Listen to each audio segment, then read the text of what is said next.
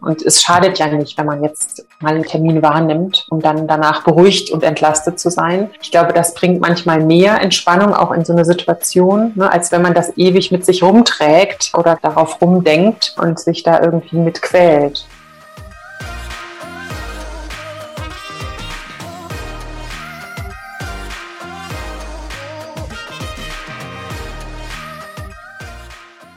Herzlich willkommen zu dieser Folge deines Lieblingspodcasts Potenzialfrei.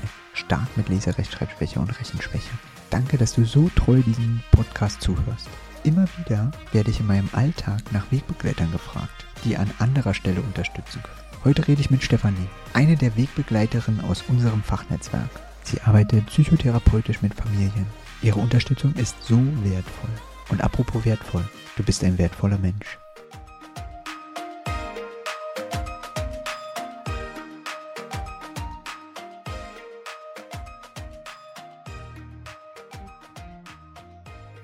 Ja, hallo. Ja, ich weiß gar nicht, wo ich anfangen soll. Ich freue mich, dass ich mit Stefanie reden darf und auch einen Grund gefunden habe, dass wir wieder länger miteinander reden. Vielen Dank, dass du da bist. Ja, danke für die nette Einladung. Ich freue mich sehr. Ich stürze gleich in die erste Frage. Und zwar, was würdest du deinem jüngeren Ich als Tipp mit auf den Weg geben? Meinem jüngeren Ich. Also, es lohnt sich, sich mit sich selbst zu beschäftigen. zu wenig? Ja. nee, auf gar keinen Fall. Es war so, da ging jetzt gleich los. Uh, es ist schwer, es macht Spaß. Ja, und bringt mhm. viel.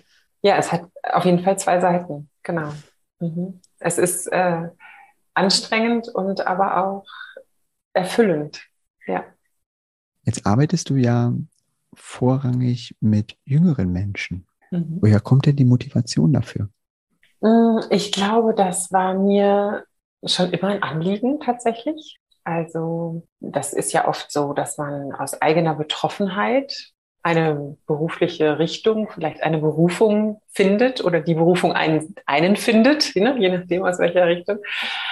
Und ich glaube, dass ich mich schon sehr früh eben mit mir beschäftigt habe und das auch nicht immer leicht war und irgendwann gemerkt habe, es wäre doch eigentlich gut gewesen, es hätte mal zwischendurch mehr Erwachsene gegeben, die mich begleitet hätten. Mhm.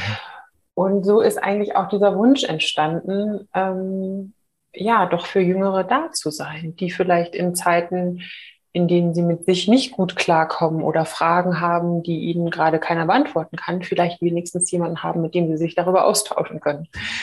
Und so bin ich in diese Richtung der Pädagogik erst eingeschlagen und dann ja über ein paar Umwege dann zum psychotherapeutischen Arbeiten gekommen. Und wo ist da so dein ähm, Hauptfokus? Also hast du einen? Ja, also die, diese Phase, die man so unsäglich Pubertät nennt und ich lieber Adoleszenz nenne, das ist so ein Alter, wo ich das Gefühl habe, dass viele ja, Menschen, die, ja, die einfach dann schon herangereifter sind, äh, vergessen, dass das auch eine Zeit ist, in der man noch Begleitung braucht, in der es viele Themen gibt, die einen beschäftigen, in der man ja auch seine Persönlichkeit entwickelt oder noch vertieft weiterentwickelt und man mit sich und seinem Körper beschäftigt ist und mit ganz vielfältigen Themen. Ähm, und dieses Alter wird, glaube ich, auch oft überfrachtet mit ganz vielen Anforderungen. Und dadurch entstehen eben aber auch Krisen oder auch Probleme. Und das ist mir so ein Anliegen. Also junge Menschen, die so, ja, ich sag mal so ab 13, ne, die so in so eine Adoleszenz hineinwachsen, sich hineinentwickeln und dabei merken, sie kommen mit bestimmten Dingen nicht alleine klar oder sie haben das Gefühl, es gibt Dinge, die sie mit ihren Eltern oder Lehrern nicht besprechen können, sodass sie dann auch ja, zum Beispiel therapeutische Hilfe bekommen können. Wenn ich jetzt so in der Situation bin, ähm, dass ich irgendwie den Eindruck habe, ja, ich bräuchte vielleicht mal jemanden, mit dem ich spreche, aber Therapie hat ja im deutschen Kulturraum noch so einen leichten Makel. Ja. Ähm, wie gehe ich denn davor? Naja, also ich glaube, in erster Linie ist es gut, sich jemandem anzuvertrauen. Also das muss ja jetzt nicht sofort ein Therapeut sein. Ne? Es mhm. könnte auch jemand sein, der einfach eine befreundete Nachbarin oder eine Tante oder ein Lehrer, ja, oder ein Sozialarbeiter oder je nachdem, ne, dass man sich erstmal jemandem anvertraut und schaut, ob man da vielleicht Beratung oder Hilfe bekommt. Und oft sind das ja dann auch Menschen, die zum Beispiel wissen, wenn da ihre eigenen Grenzen erreicht sind, ne, wo kann ein junger Mensch sich noch hinwenden. Natürlich kann man auch alles Mögliche ergoogeln oder er, er Suchmaschinen suchen. Ähm, da muss man halt einfach aufpassen. Ja, also es gibt bestimmt auch das ein oder andere Angebot, was nicht für jede Lebenssituation geeignet ist. Ja? Und auch wenn ich online arbeite und online berate und auch therapeutisch arbeite, glaube ich, ist es gut, ähm, sich erstmal in seinem Umfeld Hilfe zu suchen. Ne? Und dann zu schauen, was brauche ich eigentlich konkret, um das dann eben auch gezielt suchen zu können und dann auch ein gezieltes Angebot zu bekommen, ne? was auf den einen Einzelnen dann auch passt. Ne? Das ist sehr wichtig. Und äh, gibt es ein also muss ich, bis ich 18 bin, das mit den Eltern abklären? Also nicht unbedingt. Ne? Also es gibt äh, so die Möglichkeit, also meistens sind äh, Jugendliche mit ähm, 15, 16 Jahren ähm, in Besitz einer eigenen gesetzlichen Krankenversicherungskarte zum Beispiel. Ja, dann habe ich mhm. die Möglichkeit, mit dieser Karte auch einen Therapeuten selbstständig aufzusuchen und dann eben auch Hilfe zu bekommen, ohne dass meine Eltern das wissen. Und in der Regel wird natürlich der Therapeut dann auch fragen, ne, warum möchtest du das nicht, ne, dass deine Eltern das erfahren? Oder gibt es vielleicht auch ähm, Möglichkeiten, dass wir das gemeinsam erarbeiten, weil es vielleicht ja auch hilfreich ist, die Eltern dazu zu holen und einzubinden, ne, wenn das ein Problem ist, was zwischen dem Jugendlichen und den Eltern steht. Und dann wird das meistens ja auch ähm, zum Thema. Ne? Und dann kann man gemeinsam gucken, Schwieriger ist es, wenn man zum Beispiel privat versichert ist, dann hat man in der Regel keine Versichertenkarte und kann das auch nicht ohne Wissen der Eltern machen. Das ist tatsächlich schwierig. Also, weil natürlich der Vertrag dann ne, mit dem, der bei der privaten Versicherung versichert ist, gemacht wird und so weiter. Also, das ist schwierig. Aber in der Regel gibt es immer eine Lösung. Also, wenn sich jemand bei mir meldet und sagt, ich möchte erstmal nicht, dass meine Eltern das wissen, dann findet man auch dafür eine Lösung. Und also, du hast es ja schon angedeutet, ähm dass die Eltern ja dann äh, trotzdem Thema sind.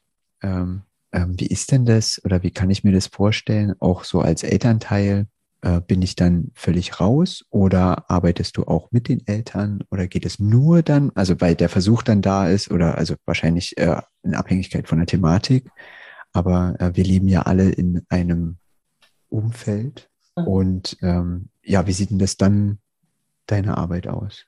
Also es kommt ein bisschen auch auf das Thema und auch auf das Alter an, aber wenn Jugendliche noch zu Hause wohnen, beziehe ich die Eltern in der Regel ein.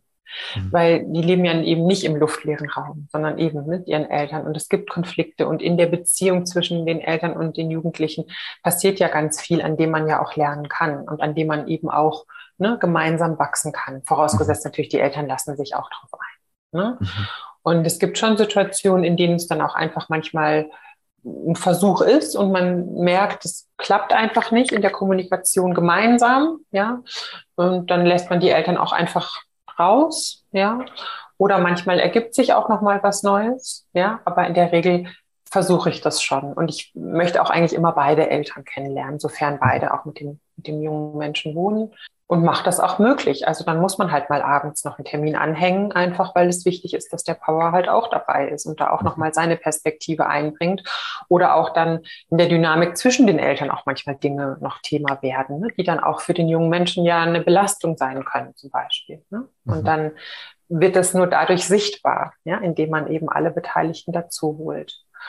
Und ähm, ich habe aber auch viele ja, junge Erwachsene, Heranwachsende, wo die Eltern eigentlich keine Rolle spielen. Also die, die, die sind zwar inhaltlich Thema, aber die sind sozusagen im Gespräch nicht mit mir beteiligt oder auch im, im gemeinsamen äh, Gespräch, sondern die, ähm, ja, die machen halt ihr Ding und die Jugendlichen machen ihr Ding oder die jungen Erwachsenen, ähm, weil es geht ja auch darum. Das ist ja das Thema. Das Thema der Adoleszenz ist die Ablösung, die Entwicklung in die Autonomie, in die eigene Selbstständigkeit zu finden.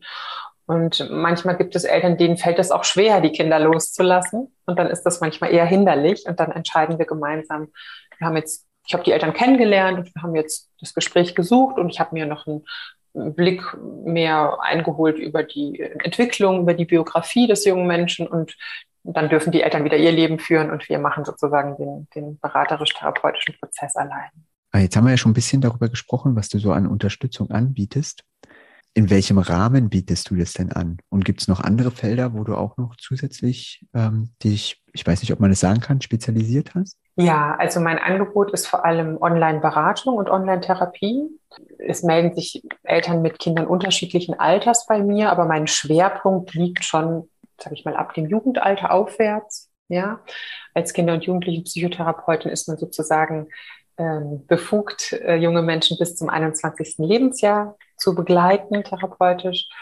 Ähm, wenn es in die beraterische Tätigkeit geht, dann spielt das Alter keine Rolle. Also ich habe auch manchmal Jugendliche, junge Erwachsene, die einfach älter sind, ja, aber sich etwas jünger fühlen und dann passt es auch irgendwie wieder. Ne? Also ich bin ja nicht als Therapeutin für Erwachsene sozusagen unterwegs. Und ähm, ja, was auch oft ein Thema ist, dass ähm, die Eltern ins Ausland gehen zum Beispiel, ja, mit ihren Kindern und äh, dann merken, dass die Kinder das vielleicht nicht so gut integrieren konnten, ne? dass es jetzt ein neues Umfeld gibt, ein neues, einen neuen Freundeskreis oder dass sie den Abschied nicht gut verpackt haben oder sowas. Also das ist ein Schwerpunkt meiner Arbeit, dass ich eben Familien begleite, die im Ausland sind für eine bestimmte Zeit oder auch dauerhaft, deren Muttersprache oder ne, die, die Muttersprache des Kindes eben Deutsch ist. Ja, also weil gerade im ja, sage ich mal, emotionalen Bereich ist es ja schwierig, sich in einer anderen Sprache mitzuteilen. Und dann ist es gut, man hat jemanden, ne, mit dem man sich in seiner Herzenssprache dann auch unterhalten kann und sich auch ausdrücken kann. Ne? So, dass, dass man auch das Gefühl hat, dass, ähm, dass man verstanden wird, dass das ankommt, was man, was man fühlt. Ne? Es geht ja viel um die Gefühle, die da verbunden sind.